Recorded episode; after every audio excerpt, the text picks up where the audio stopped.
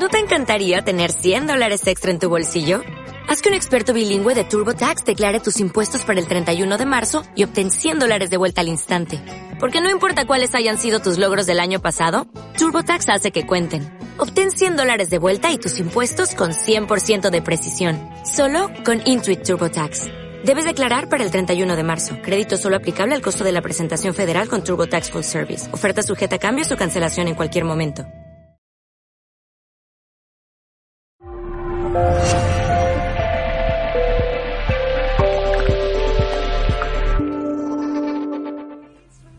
buenos días o buenas tardes, lo que prefiráis. ¿Qué tal? ¿Cómo estáis? Aquí da comienzo, como acabáis de escuchar, nuestro programa sobre salud y bienestar. A tu salud con Rosa Quintana, servidora, encantada de saludarte.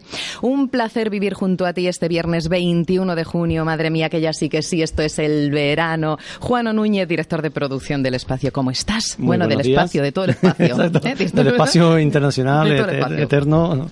Muy bien, de maravilla. ¿Y tú? Eh, estupendamente también. Me. Muy sanitos estamos, Se nos ve, se nos trabajando. Se nos ve, se nos ve, estamos lozanos, o por lo menos lo intentamos. Más personas y profesionales que están vinculadas a este equipo: Sergio Alberto, David Cantarero, Daniel Blanco en Libertad FM, Tony Sánchez en Mindalia Televisión. Hello a todos. Y la compi Eva Robles, que acaba de salir, ¿eh? acaba de hacer su estupendo programa, que os recomendamos que no os perdáis ni uno solo de los días. Y luego llega el viernes y llegan los chicos de la salud. Exacto, aquí Y estamos. Aquí estamos. Y aquí estamos con nuestro espacio de actualidad, que es con el que abrimos todos los viernes. Noticias seleccionadas por Juano que dicen así. La primera de ellas eh, concierne a la carne roja. Cambiar la carne roja por el pescado reduce directamente el riesgo de muerte. La noticia menciona que sustituir el consumo de estos alimentos por alternativas más sanas de origen animal o vegetal puede reducir a largo plazo la posibilidad de cáncer, enfermedad cardiovascular, muerte prematura o diabetes tipo 2, sugiere ese estudio realizado en los Estados Unidos. Dice, sin embargo, reducir la ingesta de carne roja al tiempo que se incrementan la ingesta de proteínas saludables como huevos y pescados, cereales integrales y verduras, puede reducir dicho riesgo a medio y largo plazo. Fue un periodo, un estudio de, de ocho años eh, inicial, pero que se extendía también por otros os- ocho años para ver los resultados del, del efecto en el cambio de, las, de la conducta de- a, la, a la hora de la alimentación de las personas. Por ejemplo, mm, de manera resumida decía, si alguien incrementa eh, más de 3,5 veces su consumo de carne roja procesada durante la semana, o sea, tocino, perritos calientes, salchichas, todo eso, el peligro se incrementa en un 13%. Si alguien lo hace solo con carne roja sin procesar, eh, la misma cantidad, más de tres veces y media durante la semana, exacto, el peligro se incrementaría en un 9%. Algo menos que la procesada, pero Un también sigue habiendo alto, peligro. Sí. Pero si alguien no solo eh, deja de comerlo, sino además lo sustituye por alimentación mucho más sana de la que hemos mencionado, la idea es que eh, en los próximos ocho, o sea, si eso lo hace durante ocho años, fue lo que se hizo en el estudio, en los próximos ocho años o hasta los 12 años inclusive, se desciende en el peligro un 17%, así que es un cambio bastante radical, positivo para las personas que lo hagan.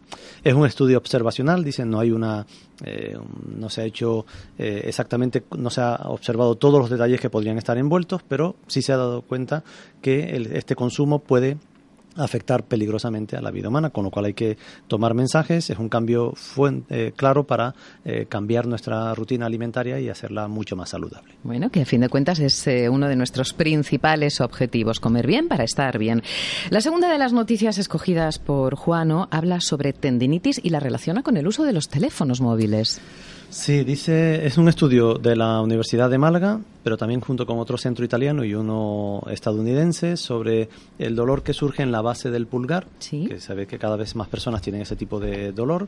Pues la idea es que lo han relacionado después de un estudio bastante amplio con el uso de los dispositivos electrónicos. La mayoría usamos el, el móvil para enviar mensajes, pues desde ahí ese uso fuera de lo común del dedo gordo, pues está haciendo no solo que haya eh, muchas personas con dolor en la base del dedo, sino que encima parece que en algunos casos hasta la morfología del propio dedo se está modificando. O sea, Claro, la, la las nuevas estructura del dedo. lo tienen distinto. Claro, entonces todo ello debido precisamente a la, al uso eh, excesivo, ¿no? Yo es que no escribo con el pulgar, yo escribo con todos los deditos así, un poco, o con dos, tres, cuatro, cinco.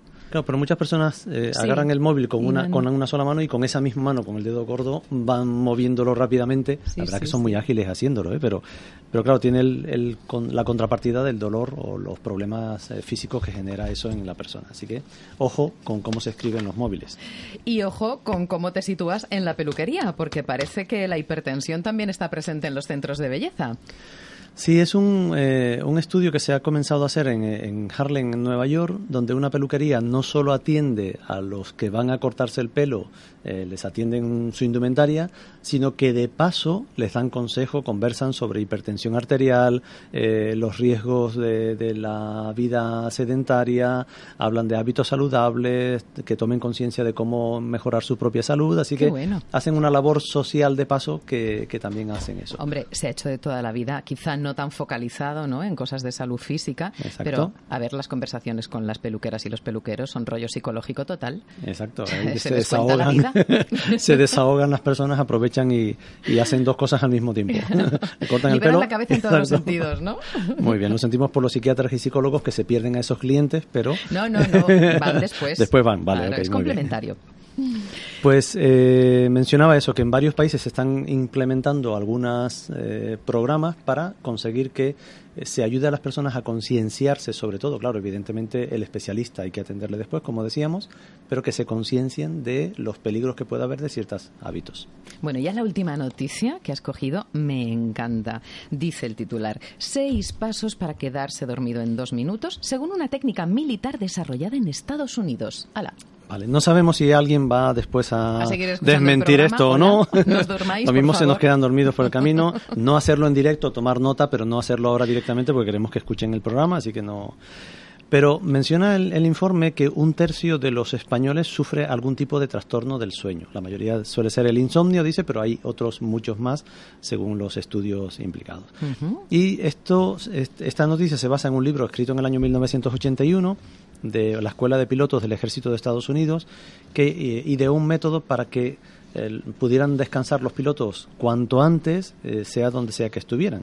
Menciona que el 96% de los pilotos consiguieron dormirse con ella después de seis semanas de practicar. Ajá, claro, hay Digo- que generar un hábito como todo. Exacto, Mm. muy bien. Eh, menciono los seis pasos brevemente. Primer paso, sentarnos en el borde de la cama. No los voy a hacer. No lo hagan ahora nadie, por Vale. favor, que se nos quedan dormidos todos. Vale. Con solo la luz de la mesilla, con nada que distraiga, ni móviles, ni, ni televisor, ni radio, nada, nada puesto. La radio ahora sí, después no. Mm. Segundo, hacer ejercicios eh, relajando los músculos faciales. Es como si estuviéramos sonriendo, estirando al máximo y después volver a la posición normal. Ese sería el segundo paso. Tercero, cuando sintamos que la cara se ha desinflado, por así decirlo, después de hacer este ejercicio varias veces, relajamos los hombros y los brazos como si algo estuviera tirando de ellos hacia el suelo.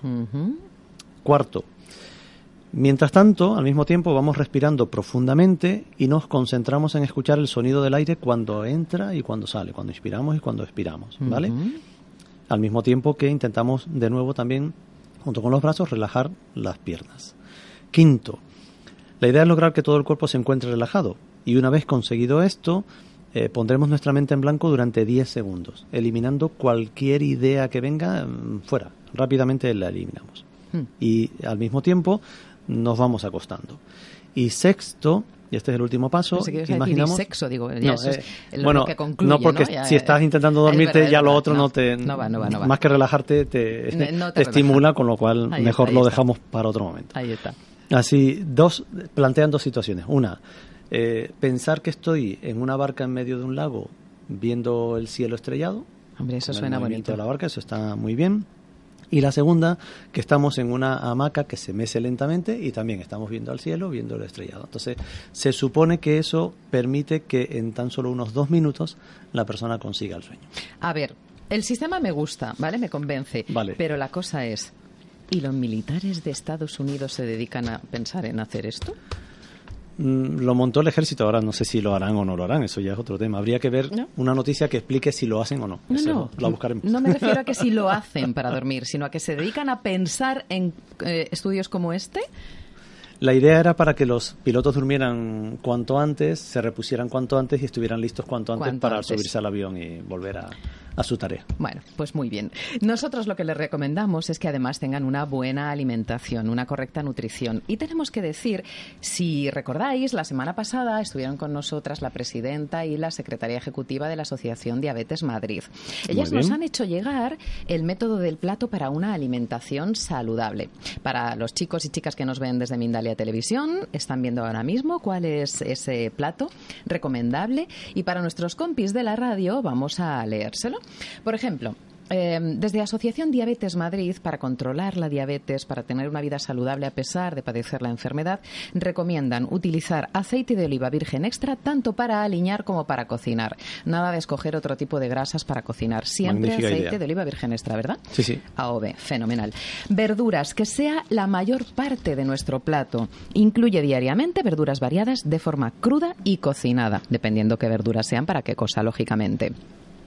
Segunda parte importante del plato, cereales y granos integrales, tubérculos y legumbres. Según eh, nos recomiendan ellos, hay que elegir cereales y derivados de grano entero integrales en pan, arroz, pastas integrales, maíz, mijo, espelta, quinoa, así como legumbres, lentejas, garbanzos, alubias, patata, boniato y limitar los cereales refinados, tanto en pan, en arroz o pasta blanca. La legumbre, además, según nos dicen, es fuente de proteína a tener en consideración. Tercera parte del plato, Alimentos proteicos. Elegir fundamentalmente pescado, entre blanco y azul, aves, huevos y frutos secos. Limitar la carne roja, los embutidos y otras carnes procesadas. Y también hay que evitar el queso, con lo que nos gusta, querido, el queso en este programa. We have a problem. Y la última parte del plato, las frutas. Incluir diariamente frutas variadas. Em, la OMS y la FAO recomiendan la ingesta de un mínimo de 400 gramos diarios, tanto de fruta como de verdura. Asimismo, desde Asociación Diabetes Madrid nos dicen que hagamos diariamente 30 minutos como mínimo de actividad física moderada, nada de deportes de alto impacto y tampoco, por supuesto, de sedentarismo. Y eh, el agua, fundamental, ha de ser la bebida principal. También dicen que se puede beber café, ole ellos, bueno, porque aquí hay una café adicta. Nos apuntamos. Nos apuntamos. Infusiones, caldos vegetales con poca sal, evitar el alcohol, las bebidas azucaradas y limitar los zumos. Y hay que escoger lácteos, leches y yogures sin azúcar ni grasa añadida. Magníficas recomendaciones. Estas son las recomendaciones. Este es en concreto el método del plato para una alimentación saludable que nos recomiendan nuestras invitadas de la semana pasada, Asociación Diabetes Madrid. Muchas gracias, Juano. De nada, un placer, como siempre. Como siempre, claro que sí. Vamos a presentaros ya a nuestros invitados. Eh, voy a haceros un breve resumen de presentaciones. Sabéis que siempre traemos a las personas que consideramos son referentes en su sector. Vamos a tener con nosotros, eh, si nosotros nos ocupamos de tener salud durante la vida, vamos a traer al programa a alguien que se ocupa de dar a luz en la vida o de ayudar a dar a luz en la vida. Después te contamos. Tendremos con nosotros a Maite Navarro Matrona. Entrevistaremos a Javier Fernández Aurrecoechea, director del Instituto Madrileño de Psiquiatría y Psicoterapia, y nos va a hablar de la importancia de tener un sueño reparador. ¿Te interesa, verdad? ¿Duermes bien? ¿Duermes mal? Pues con él y sus consejos vamos a dormir muchísimo mejor. Y vamos a tener también con nosotros a una persona que hace unas jornadas estuvo en el programa, a Ada Moreno, presidenta de Adavi, Ayuda para Gambia. Recuerdas que ellos eh, trabajan para llevar, bueno, para incrementar el bienestar y la salud de los niños en Gambia, que tanto lo necesitan. Y, mm, bueno, pues recaudan determinadas cosas, eh, recopilan, lo último que yo vi que estaban necesitando eran maletas, entre otras cosas. Han conseguido ya eh, muchos objetos que necesitaban, mucha de la ayuda que ellos precisaban, y se lo van a llevar a Gambia. Y Ada viene para contarnos qué se llevan, cómo se lo llevan y quién lo va a recibir. Ahora sí, damos comienzo a nuestra primera entrevista. Maite Navarro, nuestra invitada, lleva más de 20 años dedicándose, dedicándose a la salud de la mujer y de algo más, o deberíamos decir, de alguien más. Hola Maite, buenos días, buenas tardes. Hola, ¿qué tal, Rosa? Buenas tardes. ¿Cómo estás, guapísima? Muy bien, encantada de estar aquí compartiendo con vosotros este ratito y con todos los oyentes. Es un placer. Es un placer tu trabajo, querida, que es traer al mundo mm, vidas continuamente. Tú te defines como matrona. Sí, así me defino. ¿Qué es una matrona, Maite? Porque creo que el concepto más o menos podemos tenerlo claro, pero quizás es, es una figura que no tenemos en cuenta como deberíamos tener, ¿no? Ahora con tantos adelantos que hay ginecológicos, tantos seguimientos que nos hacen durante el embarazo. Yo, por ejemplo, yo no tuve el asesoramiento de una matrona y me hubiera encantado mm. que alguien me diese la mano y me acompañase en ese camino en el que me encontré tantísimas incertidumbres. Claro que yo di a luz en el Pleistoceno, pero también había Eras muy joven. No exageremos, ¿eh? Una niña. bueno. tú sigues siendo joven. Vale. Eso está muy bien. Pero, ¿cuál es el papel de una matrona? Pues mira, eh, a ver, en el, en el BOE y la OMS eh, definen nuestros papeles muy claramente. Eh, como eh, papel eh, asistencial, docente e investigador. Claro. ¿vale? El papel protagonista se lo lleva el papel asistencial, ¿no? Y con él el de los partos. Pero es verdad que las matronas tenemos un papel muy amplio. En realidad acompañamos a la mujer en toda su etapa reproductiva, prácticamente desde que nace hasta la menopausia. Entonces, eh, yo tengo compañeras y igual que, por ejemplo, me gusta compararlo con los abogados. Cada uno se especializa en, pues en economía, en laboral. Pues cada matrona está especializada en un área. Entonces, bien puede ser docente o investigadora o asistencial y dentro del asistencial, por supuesto, el parto es el papel protagonista, pero también puede dedicarse a dar eh, educación sexual en los colegios, Em, asistencia preconcepcional y asesoría preconcepcional de mujeres que quieren quedarse embarazadas y es interesante pues que ya sepan eh, ciertas cositas como que tienen que empezar a tomar ácido fólico antes de, quedarse embarazada. Claro que sí. Eh, lo que es la educación maternal. Hay compañeras que únicamente se dedican a hacer preparación al parto. O eh, ya más tarde asesoría de lactancia o asesoría de crianza. Incluso todo lo que es el apoyo en la menopausia lo lleva la matrona. Hay consultas de menopausia. Consultas de menopausia.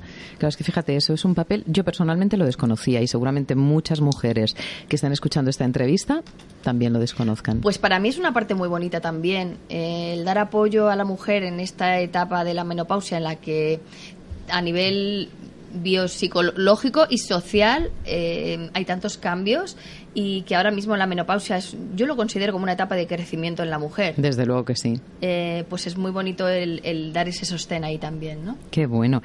Vamos a comenzar por la primera parte. ¿La matrona interviene en todos los partos? Quiero decir, ¿siempre hay una, una matrona asistiendo a la, parturienta? Siempre. Siempre. ¿Y a mí por qué nadie me dijo quién, era, quién era mi matrona en ese momento? Eh, no lo sé. Ahí algo ocurrió. Sí, sí, sí, sí, yo creo que se instrumentalizó demasiado. La, la cuestión está en que en España el papel protagonista hasta ahora lo ha llevado el ginecólogo. Eso es. Eh, en realidad los papeles están muy diferenciados y muy claros. Eh, la matrona debe asistir hasta el final, el parto normal, lo que se llama parto utóxico, y el ginecólogo aparece si eso va mal y la matrona le llama. Vale. Es decir, para hacer un forceps, una ventosa o una cesárea. Para eso entra el, ginecólogo. Si no, no debería eh, entrar para nada. Luego, claro, entra por motivos económicos, sociales, claro. otro tipo de motivos en los que no entramos, ¿no? Pero eh, debería haber una matrona en cada parto. Y aquí otra, otra cuestión que me, resulta interesante comentar con vosotros, contigo, es eh, el hecho de que a veces hay una matrona para siete partos. ¿Al mismo tiempo? Claro. Entonces tiene que ir entrando y saliendo de salas. Efectivamente. ¿Y cómo? O sea, a mí me ha pasado. Yo lo he hecho. Eh, yo, por ejemplo, estaba en Zarzuela o en el Gregorio Marañón, en la maternidad de O'Donnell. Sí. Y mm, me han obligado a, hacerlo, porque eh, si estamos, por ejemplo, en, Zarzuela estábamos una de guardia. Claro. Y si vienen siete, ¿qué hacemos? Pues ayudarlas a dar a luz.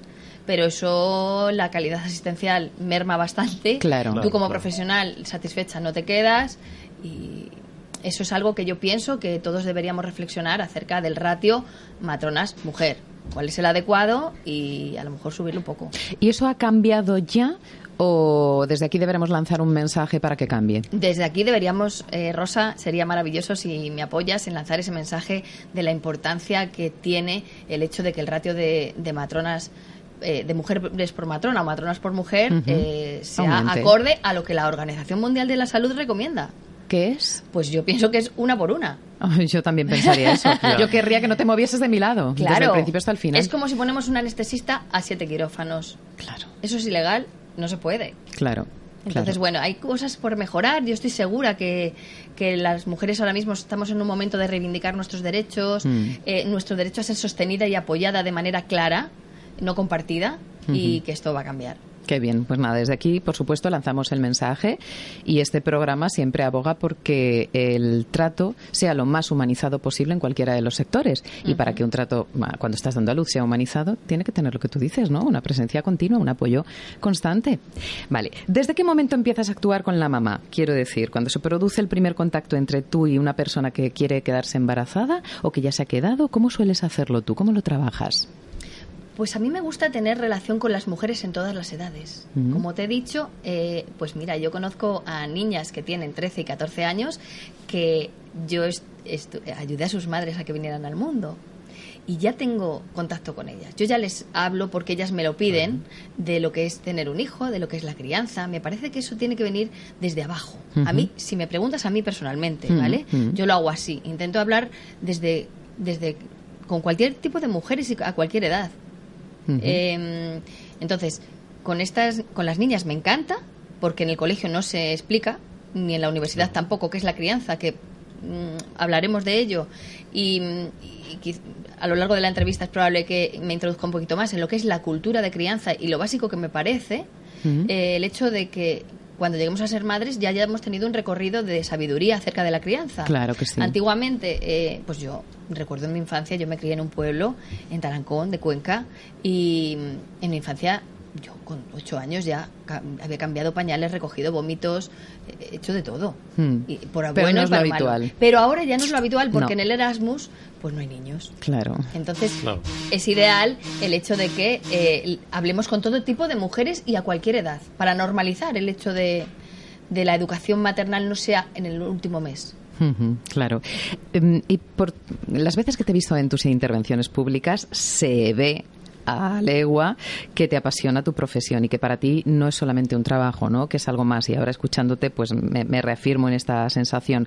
¿Qué sientes tú cuando estás ayudando a una madre? ¿Qué, cuando sacas esa criatura, cuando ves esa cabecita? Por favor, cuéntanoslo. Pues es que eso es... eh, es- y, y- y no lo voy a... Vamos, tartamudeo y todo. Inexplicable. Inexplicable. Inténtalo, amiga, inténtalo, que debe ser Es súper bonito. inexplicable. Te Mira, invade toda. Me invade toda, me invade toda porque, mira, siento agradecimiento a la vida, lo primero, a la vida en dos fases. La primera por haberme traído a este punto, que yo no iba a ser matrona. Eh, no sé, es que la vida te, te lleva a veces a, a que tu destino se cumpla por donde ella quiere. Entonces, es- es- ese, mm, ese camino lo agradezco. Eh, lo segundo, agradezco el hecho de estar presente allí con mis eh, cinco sentidos o seis, porque el sentido común y, y todos los que pueda los pongo. Hombre, claro que sí. Eh, y luego por tener la capacidad de amar como la tengo. Es decir, que yo cuando me pongo con una mujer, es verdad que la profesionalidad es importante. Sí, claro, Claro. el pero, conocimiento eh, técnico y demás. Tengo Mm. que agradecer que tengo la capacidad de amar sin, sin bloqueos, sin poner eh, barreras. Y eso la mujer lo percibe, yo también, Claro. la familia también. O sea, yo he llegado a decirle, o sea, es que hay que usar el sentido común. A las 5 de la mañana, un parto, que es duro a veces, Mm, mm, eh, y el marido mm, tirado, agotado, y decirle, yo quieres un cafelillo, y ir yo a la máquina y sacárselo. Claro, eso es humanidad. Ya está. Hmm. Y entonces ahí te vuelcas y eso repetido en más de 10.000 veces que, que ha ayudado a dar vida. Qué barbaridad. De verdad, para mí supone ¡buah! la historia de mi vida. Claro Bonito. sí. Y formas parte a partir de ese momento de la historia de la vida de muchas personas. Es maravilloso. porque- Es que nadie se olvidará de ti, porque... em, Pues yo soy una matrona de la que nadie se olvida. Claro, no, no, Porque me totalmente. doy mucho. O sea, Claro. hay veces que, mm, bueno, también depende de tu carácter, eh, de tus prioridades, de tus valores, el hecho Hmm. de que tú te impliques más o menos en un... En, un- En tu trabajo. en tu trabajo. Claro. Y mm, la verdad que siempre he tenido muy claro que por muchos problemas personales que yo haya tenido, el derecho de una vivencia extraordinaria, en la medida en que se pueda dar por parte de esa familia a la hora de recibir a su recién nacido, era sagrado. Y jamás he extrapolado yo mis problemas personales ahí. Qué bueno. Eso ha ayudado a la familia a tener una buena experiencia, pero también me ha ayudado a mí a evadirme de problemas. Claro, claro, claro. Esto yo lo he comentado un montón de veces. Cuando tú te Sí. entregas al 200 en tu trabajo y pones eh, el foco totalmente en lo que estás haciendo y en ser excelente y en entregarlo todo, lo- las cosas malas se quedan fuera Absolutamente. y se relativizan un montón. Sí. Oye, eres creadora del proyecto Primeros Pendientes. ¿En qué consiste? sí. A ver. ¿Qué Cuéntanos. es eso? Pues este proyecto nace ya en mi infancia, Rosa. ¿Cómo lo veis? Eh, yo tenía la- el deseo de tener muñecos que fueran niñas. Eh, En mi familia yo tengo tres hermanos, eh, varones.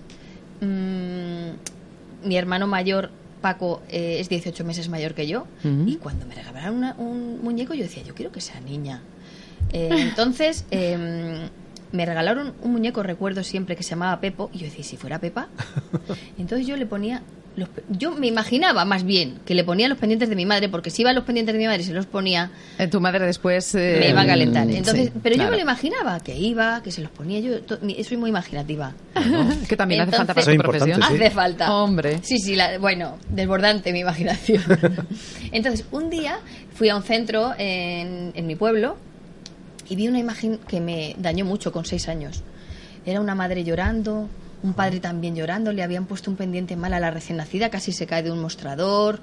Eh, La persona que le había puesto este pendiente decía, es que yo no me atrevo a ponerle el otro. Y entonces yo dije, esto algún día lo haré yo con amor. Pero aquello se me olvidó. Evidentemente, yo tenía seis años. eh, y luego las circunstancias me llevaron a ser matrona. Yo seguí poniendo pendientes. El segundo pendiente se lo puse yo a mi madre en mi infancia. Me encantaba ese tema. Ah. Y hace tres años voy a Conde de Penalver a otro centro y veo la misma imagen, Rosa. De un padre llorando, la niña que fallido. casi se cae, oh, fatal. Y entonces me vino un flashback de yo chiquitita diciendo, ay, esto algún día lo haré yo con amor. Lo tenías en el inconsciente. Y al día siguiente empecé. Me, me alquilé la primera consulta junto con una fisioterapeuta majísima, eh, Paula, que ahora agradezco porque me ayudó en mis comienzos, eh, de la clínica Titanium en Goya. Eh, una consulta con ella y ahí empecé. Qué gracia. Bueno. Entonces pones sus primeros pendientes con, Con mucho amor, amor con profesionalidad y sin dolor. y sin dolor. Y sin dolor. ¿Cómo sabes que sin dolor si no se nos quejan las criaturillas? Hombre, si llora, es que lo- Es que los, lo bebés, los bebés sienten todo. Son automáticos. Claro, sienten todo. Entonces, si tú le haces daño, va a llorar. Y, y con- vamos, en, en mis manos los recién nacidos no suelen llorar. Solo hay un porcentaje muy chiquitito.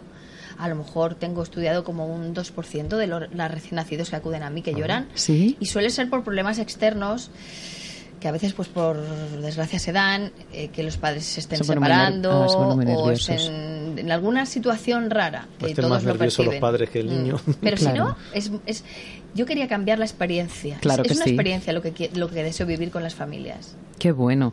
Oye, en el terreno solidario también te- eres una mujer muy preocupada. Háblanos de una experiencia que tuviste en la llamada Casa Cuna de Nador en Marruecos. Pues esa experiencia eh, fue preciosa para mí, muy dura también. Fue como un yin yang en mi vida. Eh, y me ayudó también mucho a recolocar. Yo creo que hay etapas en la vida en que recolocamos nuestra escala de valores y de prioridades. Sí. Pues ahí hubo un recoloque. Y a ese viaje, que se lo agradezco a Sanitas y a la Fundación Adelias, eh, me acompañó mi madre, además. Fuimos las dos de voluntarias. Y, y bueno, pues ahí averigüé la importancia de la cultura de crianza porque vi otra manera diferente de parir, Rosa. Eh, y se me abrieron los ojos a una charla que ahora doy mucho, que es Partos por el Mundo. Partos por el mundo, me lo apunto. Sí. Interesante. Que es eh, que cómo sabemos nosotros, Rosa, si estamos pariendo bien o pariendo mal. Porque aquí decimos, uy, qué bien parimos, que nos ponen la epidural, que Ya. tal, que cual. En realidad, eh, luego también estuve en Cuba. Bueno, eh, eh, me gusta mucho observar las culturas y hay mujeres, aquí en España tenemos en cierta manera marcado que la Biblia dice parirás con dolor. Ya. Eso se queda en el subconsciente. Hombre, doler duele, ¿eh? Doler duele. Pero es verdad que mm, no deja de ser un acto fisiológico y el miedo aumenta ese dolor Claro, muchísimo. Y el desconocimiento. Efectivamente, si hubiera estado yo contigo, hubiéramos hecho una pareja eh, conjunto con tu familia muy bonita y hubieras estado como muy sostenida.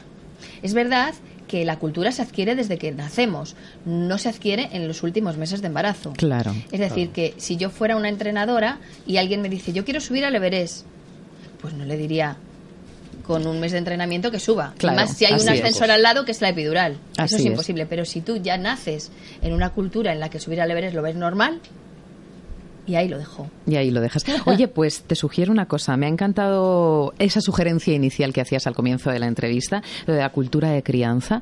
¿Te parece si te vienes en otra ocasión al programa para que hablemos exclusivamente de la cultura de crianza, de cuál es la mejor forma de criar, de comenzando por el principio, dar pecho, no dar pecho, los mitos, mm, las verdades a medias que nos cuentan, el desconocimiento, duele, no duele? Me encantaría. ¿Sí? Me encantaría hacer reflexionar eh, con los oyentes, contigo. Eh, me haría muy feliz, la verdad. Pues así lo haremos, Maite. Maite Navarro, matrona. Tal cual. Tal cual. y autora del proyecto Primeros Pendientes, que surgió en la infancia y con mucho amor. Muchísimas gracias, Maite. Gracias a vosotros. Muchas gracias. Nos vemos muy prontito. Oye, y dale recuerdos al próximo niño al que traigas al mundo de nuestra parte. Dime, de, de parte de a tu salud, un saludito. Por supuesto, por supuesto, de vuestra parte. Muy bien. Muchas gracias, Maite. Gracias.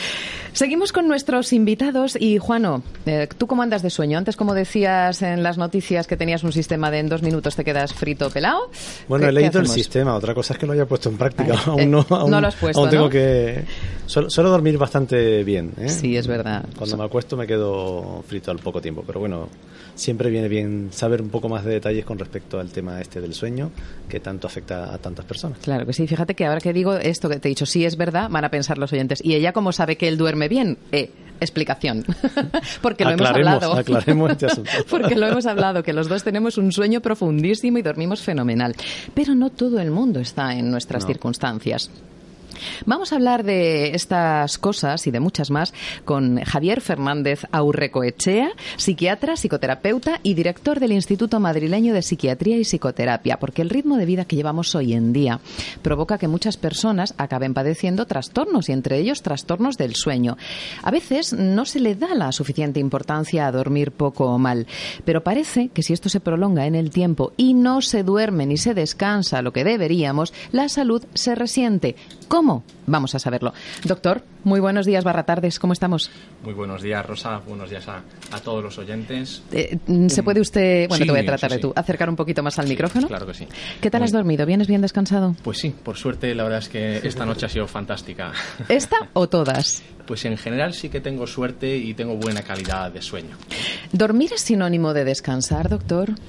Pues mm, bueno, buena pregunta, porque realmente yo creo que si, si pensamos un poco sobre los conceptos, no vendrían a ser lo mismo. Dormir pues puede ser el, el acto de irnos a la cama, de entrar en, en el sueño, pero no necesariamente implica descansar. Descansar eh, tiene que ver con que al día siguiente nos levantamos repuestos con las fuerzas íntegras, que yo es una cosa que siempre pregunto. ¿Qué tal duerme usted? ¿Cuánto tarda en coger el sueño? ¿Tiene despertares por la noche? Pero también es un sueño reparador, porque no todos lo son. Claro, efectivamente. Entonces, ¿de qué depende la calidad del sueño? Pues mira, la, calidad del sueño depende de muchos factores, eh, factores genéticos, pero sobre todo también psicológicos y conductuales.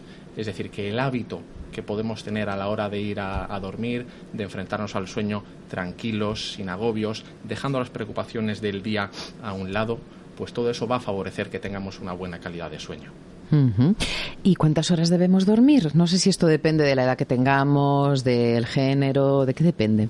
Pues sí, ahí eh, hablar de normalidad en medicina pues no existe. Claro, no se puede un- generalizar. claro, es un, un campo tan amplio, pero fíjate, desde eh, Edison, por ejemplo, el, el inventor estadounidense, dormía cuatro horas. Claro, tenía que dedicarse mucho tiempo a inventar. Ah, ah, efectivamente. Y- y- Además inventaba luz. Exacto. Cual, no podía dormir. no os recomiendo a todos que os pongáis a dormir cuatro horas para ser inventores, ¿eh? porque Yo cada muero. uno... Yo muero, vamos, ya te lo digo. cada uno tenemos nuestro ritmo. Pero desde cuatro horas podría ser el mínimo hasta 12 el máximo, esa puede ser una horquilla. Lo importante es que cada uno sepa que tiene sus horas. No hay que obsesionarse con decir, no, es que me dice el médico que tengo Claro. que dormir ocho, que tengo que dormir diez. Mi madre me dice que, que seis son suficientes. Cada uno tenemos nuestro ritmo. Qué no bueno. hay que forzarlo. ¿Y cómo podemos mirarnos hacia adentro y decidir cuál es el, o sea, que- cuáles son los indicadores que nos hacen saber las horas que son buenas para nosotros? Pues sobre todo, volviendo a lo anterior, si durante el día estamos descansados, si tenemos esa mente limpia, clara para emprender las funciones o lo que tengamos que hacer al día siguiente. Y puede ser, a, mí me sucede una cosa que yo no sé si es eh, que me autosugestiono o que se da en más personas, ¿no?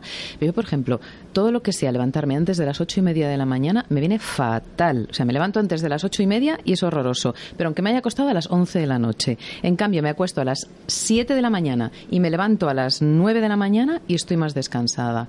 ¿Esto es normal, doctor? ¿Qué me pasa? ¿Qué me pasa, doctor? ¿Qué me pasa, doctor? Bonita película. Sí, sí. Pues fíjate, ahí seguramente tenga que ver con, la secreción de melatonina. La melatonina, que está muy de moda últimamente, que nos la compramos en la farmacia muchas veces sin ton ni son, y tendría que estar prescrita, ¿eh? porque la melatonina es una hormona. Es una hormona que genera nuestro organismo cuando baja la luz decir, hacia las 8 de la tarde aproximadamente, que ya la luz está bajando, ahora en verano quizá más tarde, pero nuestro cerebro empieza a generar melatonina y esa melatonina lo que hace es, al cabo de dos, tres horas, empezar a darnos esa soñera. ¿eh? Mm. Y luego por la mañana, con la luz del sol, se frena la, secreción de melatonina. Entonces, seguramente tú, si te despiertas muy temprano, cuando todavía no hay luz, estés en un estado todavía letárgico, no se te ha cortado la secreción de melatonina y por eso no estás tan fresca como si es a partir de las ocho y media. Qué bueno, pues ya tengo la explicación. Parece que no, pero ayuda muchísimo ¿eh? saber por qué te pasan las cosas. Eh, está claro que no descansar lo necesario repercute lo que tú comentabas, ¿no? En esa sensación de no poder con las actividades cotidianas y demás, ¿no? En un cansancio físico. Pero, ¿afecta también a lo psicológico, a lo mental? pero vamos, indiscutiblemente una, una, barbaridad. ¿eh? los, sí, la, hay mucha gente que igual empieza por, con problemas de sueño y luego pues empieza a repercutir en qué? En una irritabilidad creciente o en que no estás tan tranquilo para, para, emprender tus labores, igual no te sale tan bien el trabajo, te preocupas porque no te ha salido bien el trabajo, se puede eh, caer o empezar en un círculo vicioso que no es para nada bueno. Ansiedad, depresión, sobre todo, son patologías muy relacionadas con el mal dormir. Ansiedad y depresión, los males temidos del siglo XXI, ¿no? ¿Qué condiciones debemos propiciar? O sea, requisitos, circunstancias, cositas que debemos de hacer para descansar bien. Pues ahí, sobre todo, lo que proponemos son las medidas de, higiene del sueño, que, pues, si queréis, os las puedo comentar brevemente. Por favor. Vamos a eh, apuntarlas. Sí, sí. También decir antes que esto que no es universal, que no hay que seguir a rajatabla, hay que ser flexible en la vida, porque igual una persona dice, no, es que el doctor ha dicho que con estas medidas voy a dormir sí o sí, y basta eso para que uno se condicione. Se más y ya está. Porque lo fundamental que tenemos que saber es que el sueño es una cosa automática, que no hay nada, no hay un botoncito al que demos para entrar en el sueño. Mm. Pero que si llegamos con la tranquilidad de que vamos a dormir, porque todos los días dormimos, eh, tampoco nos tenemos que fijar en que nuestro corazón late. Nuestro corazón, mientras estamos aquí hablando, está latiendo y estamos respirando sin ser conscientes de ello. Funciona en automático. Lo mismo funciona el sueño. Pero hay una serie de medidas que sí que pueden ayudar, que son eh, intentar levantarse siempre a la misma hora, incluso en fines de semana. Para eso efectivamente nos cuesta, nos cuesta, un más. Ahí podemos ser un poco flexibles. Ahí está, esa, ahí me gusta lo de la flexibilidad. Sí, señor. Aceptamos esa parte.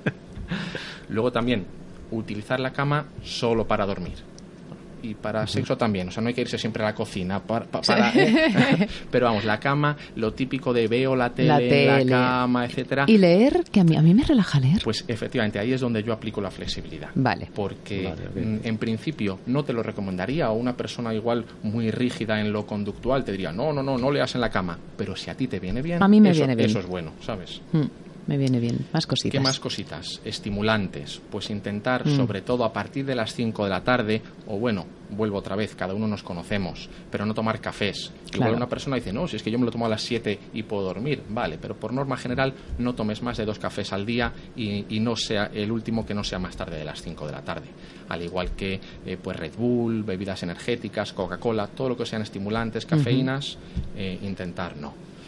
También, ¿qué más, qué más medidas? No mm. cenar copiosamente. Ay, sí. Mm, porque eso al final la digestión nos va a interferir con una buena conciliación del sueño. ¿Hasta qué hora podemos cenar antes de acostarnos? Pues fíjate, se, suele recomendar un par de horas antes ¿eh? de, acostarnos el hacer la, la, cena.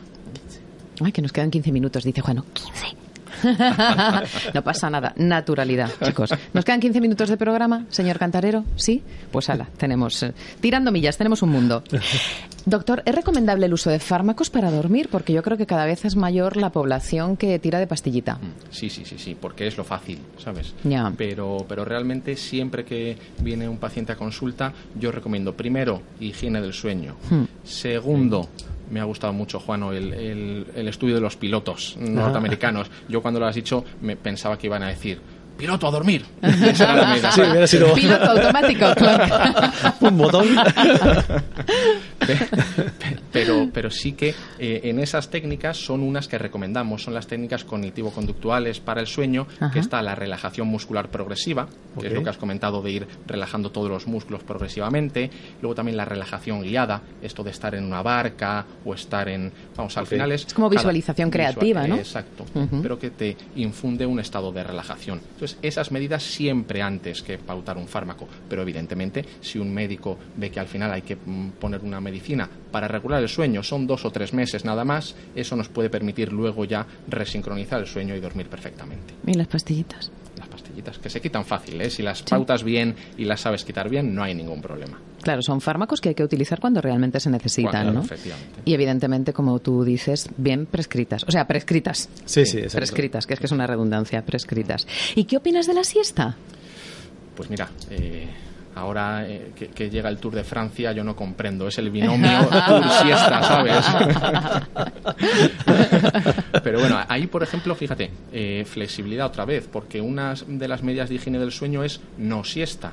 Pero luego, sin embargo, hay gente que le suele venir bien.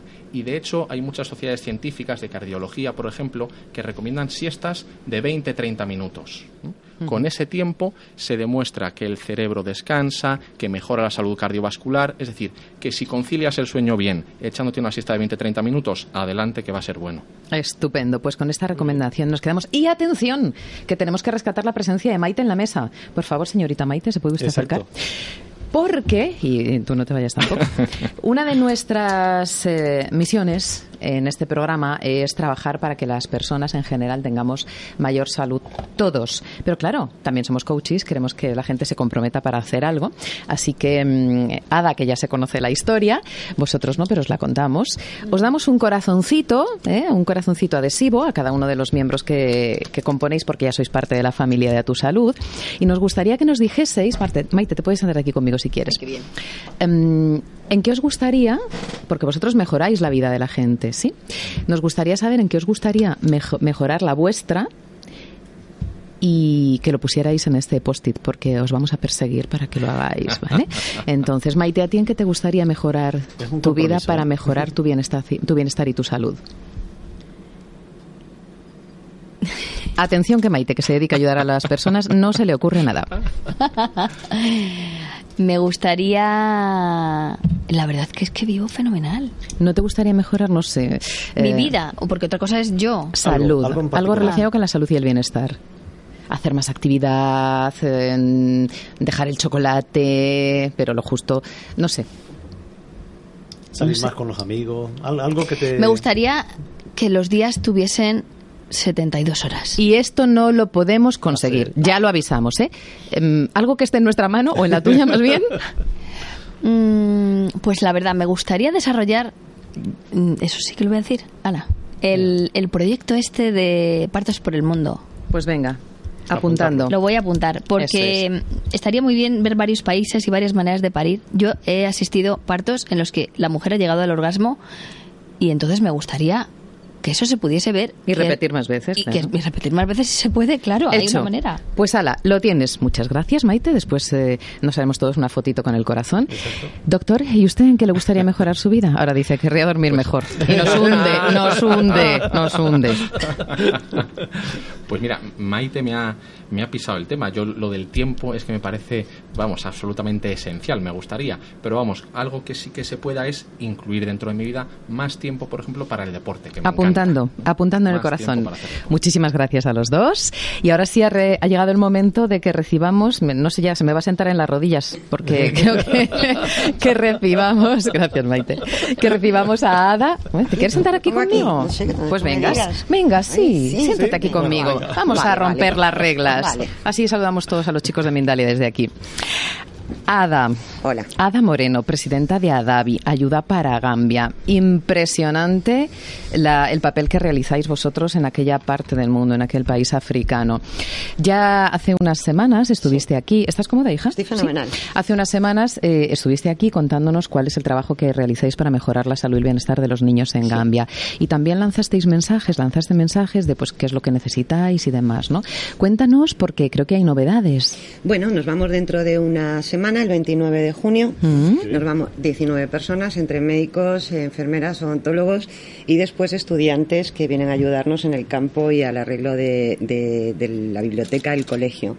Con lo cual te puedes imaginar, vamos cargados de maletas todos, pues desde trabajos para los niños pequeñitos, de psicomotricidad, psicomotricidad y demás, y, y- y material, pues literatura en inglés para los mayores, llevamos eh, una, una red de voleibol para las niñas, porque vamos a formar un equipo, en fin, llevamos un montón de cosas, y después en un contenedor de unos eh, amigos nuestros que también tienen, trabajan en Gambia, que se llaman Siente Gambia, nos dejaron el contenedor, y entonces llevamos cuatro camillas para el hospital, cajas, ordenadores, bueno, una cosa como de locos, ¿no? Sí, la verdad es que una locura. Y esta semana una locura porque ya tenemos que terminar de organizar todo. Yo me voy un mes. eh, Un mes te Sí, vas. yo estoy un mes allí y, bueno, pues llevando todos los proyectos que tenemos. Eh, llamamiento Venga. para lo que necesitamos. Eh, nosotros estamos en una aldea, tenemos 60 y ni- 61 niños escolarizados, pero claro, los pequeñitos se van haciendo mayores y entran en edad escolar. Tenemos 11 ¿De qué edad niños. hablamos? Eh, hablamos a partir de 5 años. Vale. Cuando cumple cinco años empiezan el colegio. Tenemos 11 niños en la aldea, cinco niños y seis niñas que necesitan ser escolarizados. Entonces lo puedo decir, ¿no? Sí, claro. Eh, lo que incluye la, escolariza- la escolarización es el uniforme, el calzado, el material escolar y el comedor durante el- todo el curso, que se basa en arroz, fideos y tomate, pero tienen una comida asegurada durante todo el curso. ¿Una comida al día? Sí, en el colegio la tienen asegurada. Y fuera no, claro. Eh, fuera mm, puede ser que se coma más o puede ser que se coma menos o puede ser que tomen té, que es el saciante de- del país, ¿no? Pero la comida la tienen asegurada con, con la escolarización. Son 50 euros al año por niño, que es muy poquito, y con 50 euros se puede hacer todo eso. durante ¿Todo to- eso? Todo eso. El Comprar material los escolar. libros, todo el material, la comida. Compramos mm, kilos de tela para hacer los uniformes, compramos chanclitas de goma porque allá hace mucho calor. Y, y bueno, los niños van en condiciones, van limpitos y pueden, pueden estudiar, ir al, al colegio. Entonces el llamamiento mayor sería ese. Si Venga. alguien nos quiere ayudar ¿Cómo, cuándo, a dónde? escolarizar, bueno, yo les doy mi teléfono porque es más fácil que dar el número de cuenta. Hablo con ellos personalmente y les explico todo. Vale. Mi teléfono es 649-941693. Eh, mi nombre es Ada, de la asociación Adavi. Y bueno, si queréis ayudarnos, pues 50 euros al año aquí es muy poquita cosa. Y ahí es el curso completo de un niño. El curso escolar y la alimentación, Y, la- y una el- comida y el garantizada. incluido en el colegio. Creo que es, es mucho para ellos. ¿eh? Está muy bien. Este teléfono que has dado es el que tenemos nosotros Sí. para localizarte, o sea que si cualquiera no ha tenido tiempo para cogerlo, nos puede escribir o llamar Sí, por supuesto. y lo damos. Bueno, yo me voy ahora un mes a Gambia. Eh, me voy el 29, tendría que ser antes del sábado. O después. O en su defecto cuando yo vuelva, que vuelva a primeros de agosto. Porque allí no tengo internet y estoy incomunicada. Muy feliz, pero incomunicada. Y mm, cuando tú estás allí, no, no te deshaces de dolor. Pues eh, sí. Sí, ¿verdad? Sí, hay veces que sí, pero mm, también me hago muy fuerte. Ya. O sea, cuando tú te debilitas, no ayudas. Claro. Entonces tú eres la primera que tienes que dar esa sensación de seguridad, de no te preocupes que todo se va a arreglar, que vamos, que tenemos, eh, tenemos medios para poder ayudarte y de hecho cada vez vamos teniendo más, que os comenté que tenemos la ambulancia, Sí, que es bien. importantísimo para recoger a los pacientes y demás. Y, y bueno, pasarlo mal. Eh, sí, se pasa mal, pero yo es que estoy tan loca por mis niños y por el proyecto que también lo disfruto mucho. Es un trabajo constante, es, es no descansar nunca, pero es un trabajo tan bonito que al final se convierte, pues como os dije la otra vez, en la pasión de mi vida. ¿no? Ada, ¿soléis conseguir lo que necesitáis o llegáis allí a veces con las manos casi vacías? Pues mira, hasta hoy hace ya eh, 13 años que estamos en Gambia, gracias a Dios lo vamos consiguiendo. Mm. O sea, yo me he dado cuenta que hay muchas más mamás haciendo tartas de chocolate que terroristas. Lo que pasa es que a las mamás no se las oye. Claro, no hay mucha gente buena, hay fundaciones que están eh, ayudándonos y mucho, que creen en nosotros porque somos una asociación muy pequeñita y todo lo llevo yo y yo soy la responsable y soy la que, la que doy la cara, ¿no? Hasta el momento los proyectos han sido, bueno, un, pequeño hospital, una pequeña escuela, poner electricidad en la escuela y en la aldea a la que me estoy dedicando, ahora estamos con la agricultura, las escolarizaciones y de momen- y la biblioteca del colegio. Y de momento hasta que no terminemos todo eso, no continuamos. Eh, no son grandes proyectos, de, no estamos hablando de, de unas cantidades de dinero eh, imposibles y después trabajar mucho. O sea, yo estoy todo el día yendo de un lado para otro pidiendo más que un monje. Y tú cuando Pero- llegas allí deben ser como los Reyes Magos, ¿no? Bueno, nos quieren mucho, pero nos quieren mucho. eh, o sea, aparte, por supuesto, que son gente súper agradecida, es que nosotros, como vivimos con ellos, vivimos en la aldea, comemos con ellos, dormimos con ellos, pues ya formamos parte de Caranay. Entonces, eh, ya no se convierte en una persona que viene haciendo cosas, sino que somos, pues, mis hijas, Alejandra y Carolina, Ana Cánovas, o sea, amigos con los que vamos siempre, que ya formamos parte de sus vidas, igual que, que sentimos nosotros por ellos. Yo estoy en Madrid y estoy pensando en mis... En tu familia de allí. Sí, sí, y cuando estoy allí también pienso en la de aquí, o sea, que es un poco como te gustaría tener una pierna en un lado y la otra pierna en otra. Oye, Pero sí. ¿y habrás presenciado muchos partos? Pues he presenciado unos cuantos. Ya que hemos tenido ya una de las mejores matronas sí, con sí, nosotros. Sí, sí, además he hablado con ella un ratito y, y bueno, hay partos muy fáciles, como aquí, hay otros partos que por el problema de la ablación sobre todo Claro. se crea se crean graves problemas, ¿no? Pero bueno, de momento hemos salido eh, bastante bien. Sí es verdad que los primeros partos, que yo no los he vivido, hay primeros partos que los niños tienen problemas eh, de falta de oxígeno porque no pueden salir con la premura que deberían Claro. a causa de las ablaciones mal hechas, ¿no? Bueno, Y- yo creo que eso también es una redundancia, ¿no? Sí, mal hechas están todas, Todas. pero hay algunas que Pésimas. permiten que el niño nazca y otras eh, que no. Qué horroroso. Entonces, bueno, yo creo que es un, no es un problema religioso, es un problema cultural, Cultural, africano. cultural. Entonces el país tiene prohibida la ablación eh, bajo pena. Pero claro, en las aldeas como las que voy yo, que no hay medios de comunicación, viven entre ellos y bueno, pues Las muchos, tradiciones. muchos siguen haciéndolo Claro. porque incluso las, las jovencitas lo ven como una especie de puesta de largo. Ah. Sí, es una cosa muy extraña, ¿no? Sí. Pero también hay asociaciones de mujeres en Gambia eh, que imparten charlas para que eh, de toda esta costumbre vaya desapareciendo. Yo pienso que va- en varias generaciones desaparecerá un poco solo, ¿sabes? Bueno, todo lo que, se Esperemos pueda, que todo sí. lo que se pueda hacer Sí. al respecto es Sí. poco. Ada Moreno, presidenta de Adavi Ayuda para Gambia, super suerte Muchísimas gracias. con la recaudación. Que obtengáis todo lo que necesitáis y mm, por partida doble, Y triple, mucho más. un poquito N, más, que siempre hace N, falta, claro siempre viene sí. bien. Muchísimas gracias. Buen viaje, querida. Gracias. Y a la vuelta te vienes a la, nos lo cuentas. a la Exacto. vuelta os cuento, tendré un montón de cosas que contaros. Mm, Mandarás fotos y todas esas cosas. Bueno, yo, en la medida que puedas. eh, si no tengo internet, un poco difícil, pero si voy a complicado. la capital y encuentro wifi por ahí, os prometo que os Vale. envío fotos. Muy Será bien. ¿Vale? verlas. Muchísimas gracias. Gracias a vosotros. Muchas Suerte. Venga, Gracias. chao.